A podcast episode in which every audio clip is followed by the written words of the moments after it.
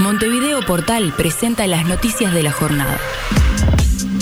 El gobierno de Estados Unidos donará 500.000 dosis de la vacuna de Pfizer a Uruguay. Este embarque arribará la semana que viene. Para fines de julio se prevé que llegarán en total casi un millón de dosis de esta vacuna. Como en los viejos tiempos, titula Montevideo Portal, Rocha denuncian que Jefatura creó operativo especial para vigilar a quienes juntan firmas. Ex intendente de Rocha viene a Montevideo este viernes a denunciar esta situación ante el fiscal de corte, dice Montevideo Portal en primera plana.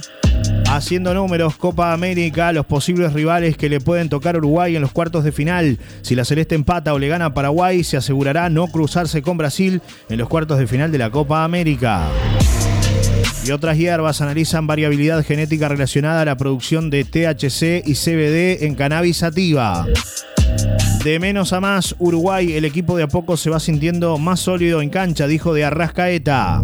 Esto es Uruguay, desestresa y garra la jugada de Naita Hernández que fue furor en las redes sociales. Al por mayor, 10 personas fueron condenadas por el ataque a destacamento policial en Colonia.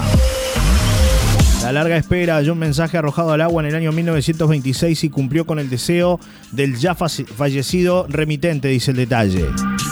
Formalizado preso que asesinó a otro dentro de la cárcel tras las rejas. En otros temas. Portal explica duelos en Uruguay a casi 30 años de la derogación de una ley polémica que marcó una era. Promulgada tras el choque entre Valle de Ordóñez y Beltrán, esta ley es vista con nostalgia por ciertos políticos. Pero, ¿cómo funcionaba? Hoy en Montevideo Portal, Portal explica.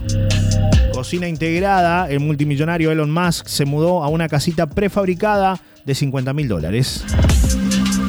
Sin restricciones, Islandia levanta todas sus restricciones contra la COVID-19. Del otro lado, capturan en Brasil a un uruguayo requerido por homicidio cometido en Rivera. Fuerte, esto no deberías hacerlo. El enojo del padre de Ocampo con Tavares por no poner a Brian Ocampo, su hijo. Estos son solo algunos de los temas que se destacan en el día de hoy a través de Montevideo Portal. Estas fueron las noticias del día por Montevideo Portal.